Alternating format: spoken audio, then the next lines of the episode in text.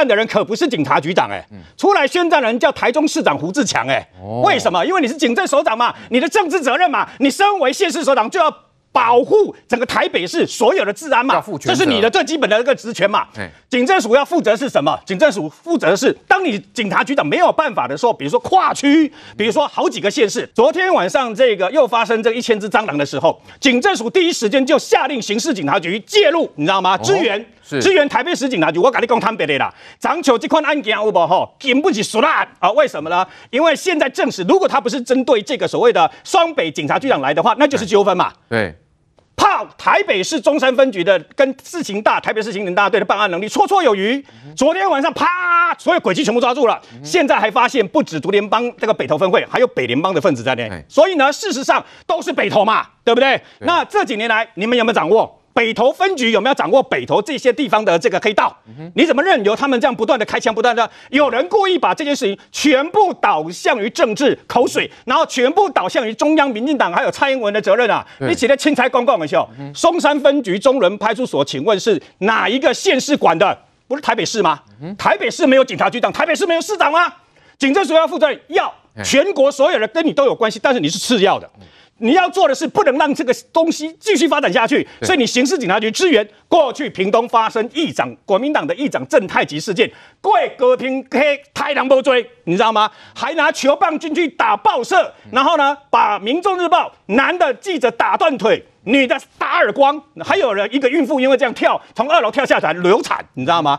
过去嚣张跋扈到这样，地方拿他没办法，刑事警察局整个大队全部调下去，直接把郑大奇吼起来，你知道吗？就这个样子嘛。对，所以呢，今天有没有做？有，当然有做啊。昨天就介入了啊，但是呢，那么。一而再，再而三，几个不同分局出现事情，你台北市警察局的，我跟你讲，我再讲一遍，我不管你陈家昌是不是署长的警政署长的学长，我不管你陈家昌是不是两个月后要退休，你必须把台北市的治安做好，你必须把黑道的企业压制，然后学学人家高雄市警察局长黄明昭吧，今天就把四海帮一个据点整个吼起来嘛，你要去扫黑啊，你要去做啊，这些黑帮的企业看你这样子，我告诉你啦，黑啊，一警黑啊，以前王卓勋啊是侯友谊的做。那这这个地方警察局长的时候呢，他们的做法就很简单，你黑道我没办法消灭你，但你绝对不可以凌驾白道嚣张气焰，对，我就把你赖以为生所有赚钱的全部给你砍掉。你的这个夜店卖毒品啦、啊，酒店维事啦，职业大赌场啦，然后呢，所有的跟你相关的东西，包括土方违誓啊，卡车卡车你要去赚钱啦、啊，我全部拢叫警察全部给你抄起来，抄起来了后，你家就做老大来跟我讲，你知道吗？对，你如果不好，你给我没有饭吃，你让我白到没有饭吃，我就让你黑到没有办法生存嘛。那这样就能够把气焰给压下来。你要去做嘛，地方县市警察局长存在的目的就是维护县市治安的平和跟要件嘛。而最重要的是县市首长的态度。台北市长柯文哲。你不要再换电灯泡了。如果你继续这样换的话，人家就会把你整个全部都换掉。是好，瑞德哥讲的很清楚哦，责任归属哈，就是地方县市首长不能够给点点当做没事哦。来，明凤姐，但是现在感觉上是不是有那种人为政治操作的痕迹在嘞？我觉得这个的确是有政治上面的意意思存呃意思存在嘛。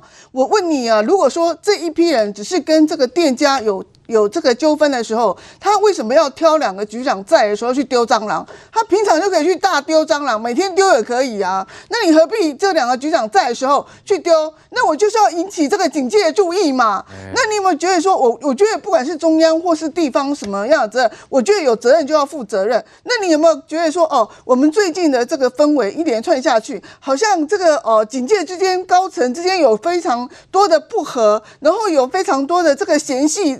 或者是有很多的这个纠纷都没有办法解解决这样子的感觉，所以就说这个就是给人家可乘之机嘛。那据说这栋楼以前是所谓的什么各个帮派四海啊，什么天道盟在里面通通在交换讯息，大家都认识。你在别的房间，我在别的房间，大家都低头知道你是哪一帮的，我是哪一帮的，那各相安无事啊。那今天变成。大家买了这个什么樱桃红的蟑螂，就去丢了半天了。然后这个这个局这两个局长大人都在都在上面举行一个义警的这个交接大会，所以我觉得就说，所以虽然呐、啊，地方这事事情都发生在中山区、松山区，都是台北市的这个所谓的辖区，但是如果台北市没有办法解决，我觉得这个大家都自然会公平公呃这个给他一个所谓的一个一个评价嘛，就说你实在是没有能力嘛。但是我觉得负责中央现在毕竟我们执政党。是这个民进党嘛？那民进党如果说有更高的能力去把这个事情摆平的话，我相信不要把它摆烂。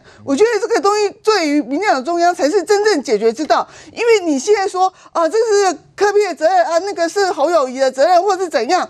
大这那那你让黑道继续乱下去的时候，大家还会觉得说啊，现在中央是谁执政？你为什么派一个人就都没有什么用的样子？何况你陈家青在当时对于各个地方，台南、呃、高雄这些这个警察局长，你的强势的态度让人家都记忆深刻。所以你今天如果你派一个陈家昌去这个台北市的时候，或是不是你派的，但是你没有办法控制陈家昌的话，那你就应该取代陈家昌，把这个台北市的这个治安给弄好。否则算总账，我觉得民党绝对是讨不到便宜的。那所以说，今天一个人讲的最最最最这个讨讨讨好的话，谁呀、侯友宜。嗯，他讲了一句，他说我们全国的警察应该团结起来对付黑道。哦哟，漂亮不漂亮？哎。漂亮嘛，对不对？所以说，我觉得今天不要管了说，哦，内政部管不了这个，好像内政部呃传言管不了这个警政署，然后呢，这个行政院又可以去跟介入这个内政部跟警政署之间这些前一波的传言，去跟这一波连接起来，其实对于现在执政的政党真的没有好处。你们今天就是有一个大人出来，好，就说你行政你行政院长，你上一波这个在背后这个主导了非常多的这个警察局长的这个人。你今天就出来讲同样讲侯友谊同样的话嘛？陈家超，你给我集合，你给我团结全国的警察，把台南、台中、台北这些地区，反正有黑枪、有扫、有丢蟑螂，或是有这个录音带，呃，这个被删除的地方，有问题的地方，通通解决。我觉得这才是全国同步扫黑。对，就是执政党的魄力嘛。我觉得要不要全国同步扫黑，有必要啊。你看，你台中现在也出事了，台高雄也是。被那个蓝色蓝蓝营的议员说是宪宪纪之都啊，台南也是现在也不少事情嘛，所以我觉得全部会人家觉得说啊，疫情好像呃，当然了，最近又有新的，可是。前一阵子疫情还好，可是那一阵子大家觉得说好像各地开枪的情况好像不少，所以我觉得这个既然执政党还有三多三年多的时间，我觉得你就学侯友宜的气魄，我全国团结起来，我就整治整个治安给你们看嘛，就是表示民进党是有能力执政的，这也没有什么不好嘛。好，再来关心诺富特疫情风暴的最新发展，今天又新增两例，那现在就担心疫情是否已经进入社区，来看 VCR。那两例哈感染源调查中的 COVID-19 的哈，都是航空公司的机师跟空服员。案一五室的空服员在四月二十九号零点，诺富特饭店解除隔离，离开后由案一五三机师开车接送到北市的松山区运动酒吧，直到四月二十九号晚上，案一五四才又被召回到集中检疫所。至于两人是互相传染，还是分别在美国境外确诊，还有待调查。指挥中心更证实，他曾在四月二十二号施打 AZ 疫苗，是国内首例打完疫苗还确诊的个案。他在四月二十二号接种第一例第一剂的疫苗，那在接种后九天，在五月一号发病啊。那根据英国的研究，在接种后十二天。那它才足以发，足以产生这个呃保护力。华航诺富特事件确诊个案每天都在增加，足迹遍布北北桃。指挥中心也宣布，北北桃地区的医院和长照机构停止开放探病和探视，陪病者则仍为医院，直到五月十七号为止，要尽量避免接触，防疫工作再升级。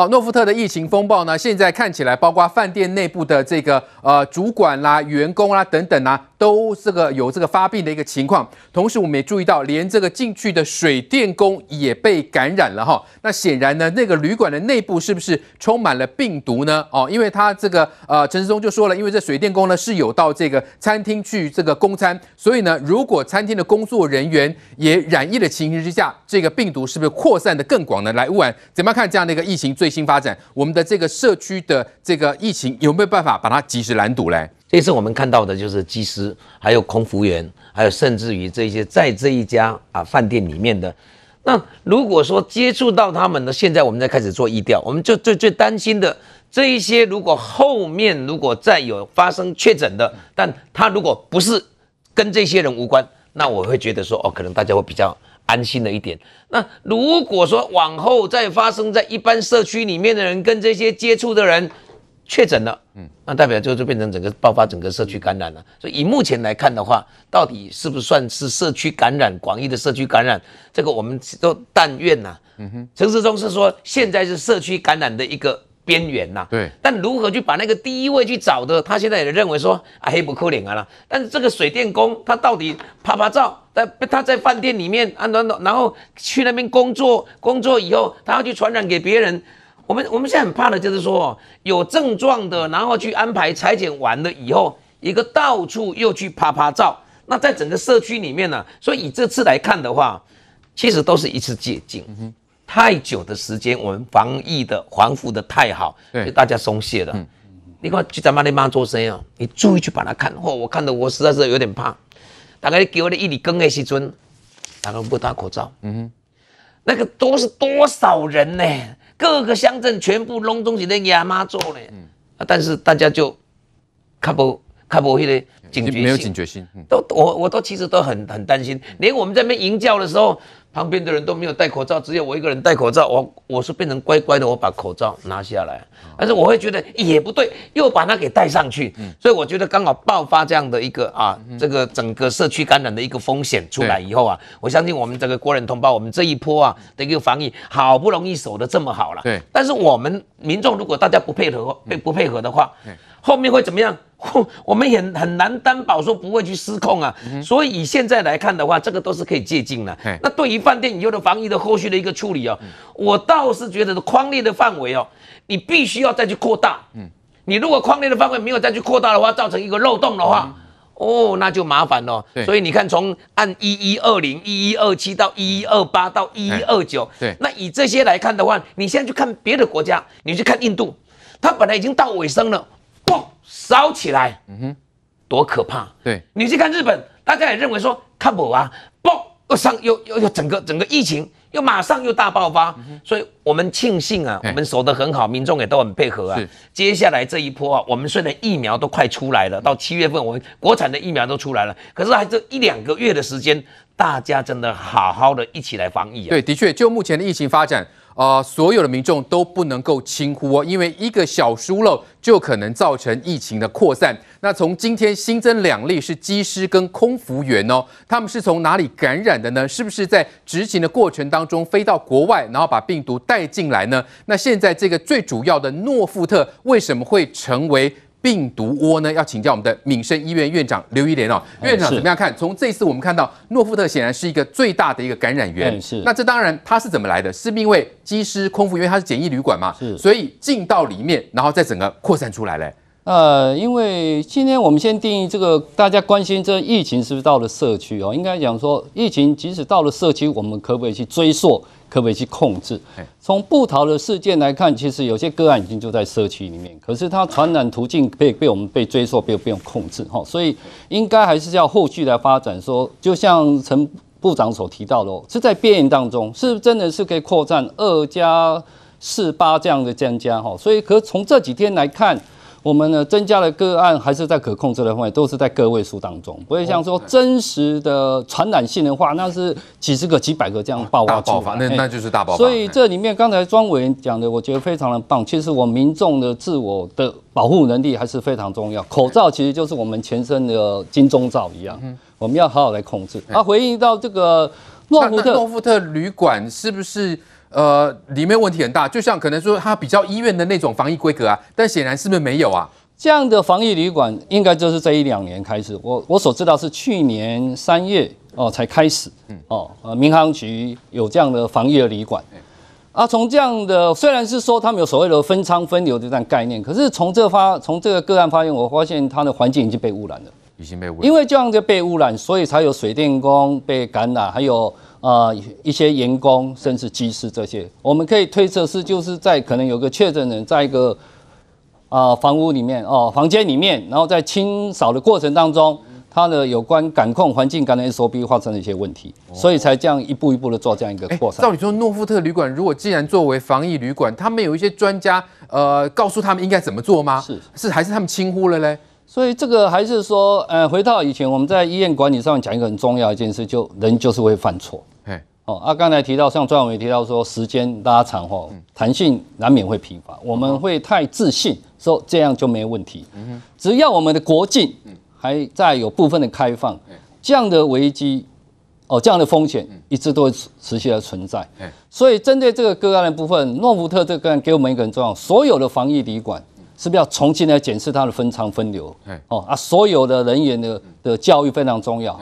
除了口罩以外，还有它有没有好好的清洁消毒，在每个节点里面有没有做清洁消毒？另外一个就是我们现在大大家所提到的疫苗。部分这些呃防疫旅馆或者是技师们的施打率可能还不会太高。嗯哦，我我我是非常鼓励现在目前有从事这样的一些，赶快做施打，因为国家非常争取，像 A D 疫苗现在施打率其实还不高了。啊，另外一个很重要就是说这隔离的。机师的隔离的时间可以再重新再做检讨。对，就不能是三加十一嘛？哈，现在要啊，是不是要这样？因为这个病毒是英国病毒，跟布桃之间的加州的病毒的部分，这。是是不一样，研究上面哎不一样，不一样，哎啊传染性更高，嗯，可能是五到七成左右，哦啊，所以这样的角度来看的部分哈，是不是它的隔离的时间要做考量？啊，面对疫情真的完全不能够轻忽哦。你想想看，这个我们一个诺富特的旅馆就可能会造成我们的这个社区感染。那再看现在全球最严重的国家就是印度了，来宽哥，每天呢连续十二天超过三十万确诊呢，这感觉上是他们完全没有防疫的意识吗？不然怎么会这个扩散的这么的严重嘞，现在的印度哦，真的是成为了人间的一个炼狱了。本来印度疫情已经完全都快要压下去了，两个破口，第一个破口叫大胡节，大胡节因为是宗教的一个密集，密集之后快速的一个传染。第二个部分的话是所谓的选举，因为选举的时候要动员，所以这两件事情产生完之后，开始了快速的一个往上攀升，而往上攀升到后面就产生了非常不好的一个连锁结果。一方面，病人很多，医生不够多，医疗资源不够多，所以怎么办呢？有钱人跑，然后呢，中产阶级一开始有办法跟贫穷人一起来，有钱人稍微有点钱嘛，我就抢气瓶，我就抢药。可是各位，如果抢光了，如果抢光了。你现在有钱也没用了，你有钱你抢不到气瓶，有钱你也抢不到药物，那怎么办呢？就会产生现在这么不好的一个状况，多不好的一个状况。我最近看到了印度的一个数字，我都毛骨悚然。目前印度最高日一天感染超过四十万人，一天的死亡人数超过三千人。现在印度夸张到什么地步？现在印度夸张到他们的殡仪馆、他们的火葬场没有办法处理，所以人怎么样？好多的人已经遭受到了那么大的一个心理的一个痛苦了，家里面的一个人已经往生了，还要一家火葬场一家一家的去问，连现在连木头都要预约。过去他们在火葬哦，一个人大概是一百卢布，现在已经慢慢涨涨到两百卢布。然后呢，有些火葬场还要求你说，我们的木头不够，我们可以帮你做处理，但是木头你要自己带。各位很辛苦哦，呃，因为连这个呃印度的这个医疗体系看起来已经是崩溃了，连实习医师都要提前上阵了，就要请教院长，怎么看印度这样的疫情？是他们的政府显然是没有意识到疫情的严重吗？为什么？还是说他们民众完全没有这种防疫的意识？是意是是不是？就是说怎么会让疫情严重到这种程度呢？这个疫情我们就像提到说，去年到到年底的时候，他们跟着还在可控制范围，怎么今年突然爆发？哈？那我知道，除了刚才有提到大胡节以外，另外一个他们还有呃全国性的选举，对，也会造成这样他们整个的群聚啦。所以就是回到我们，那他们政府没有在没有在管吗？啊，另外一个很重要就是他们医疗体系的投资太低了。我所知道说，他们医疗投资的 GDP 是小于百分之二。在台湾是打百分之七左右，美国可以到百分之十七。他们本来就不足，他们本来就不足，所以他们医护人员跟用药的部分哦，相对上是非常的缺乏。就现在完全没办法应付了。是，哎，因为所以因为这样的话，实习医师可跳。去年有很多像欧洲、美国都有很多实习医师就赶鸭子上架，因为反正能量已经不足了。啊，所以还是回到说，从这件事情我们哀今勿喜，也真的是替他们感到呃可惜哈。啊，也要提醒我们自己。对，回到最后这个病毒。还是跟群聚有关，只有情绪就可以爆发，整个爆发起来。所以从这个事件里面也提醒我们，嗯，各位国人哈，真的还是要小心应对哈，真的不要轻忽。对，来瑞德哥怎么看现在的全球怎么疫情发展？我要提醒一下，那么印度是全世界最大的学名药的生产国啊，是去年的时候他们就暂停那个学名药的这个等于说出口。那他们现在国内那么严重，连续十二天每天三十万，最多这个四十万确诊，对不对？然后破两千万，然后现在整个医疗体系几乎崩溃，我们要小心。如果学名药它停了以后呢，那么不是影响到学名药之外，它还会影响到这个原厂药，你知道吗？这点我们要小心。虽然台湾我们现在有三个月到六个月的安全期都没有问题啦，但还是要非常小心啦。另外，我国驻印度的相关的外交人员呢，有重量级的员人员呢，现在啊，这个是不是有确诊不知道哦。现在出现类似的这个等于说呃这个症状。啊，那我们我们是自己人在那个地方，现在有二十几个这个台商也确诊嘛，对不对？我们要如何啊？如何保障他们的这个相关的这个医疗最提供给他们最好的医疗？这也是我们必须思考的。因为他们医疗不足啊，因为他们自己本身医治自己的国人。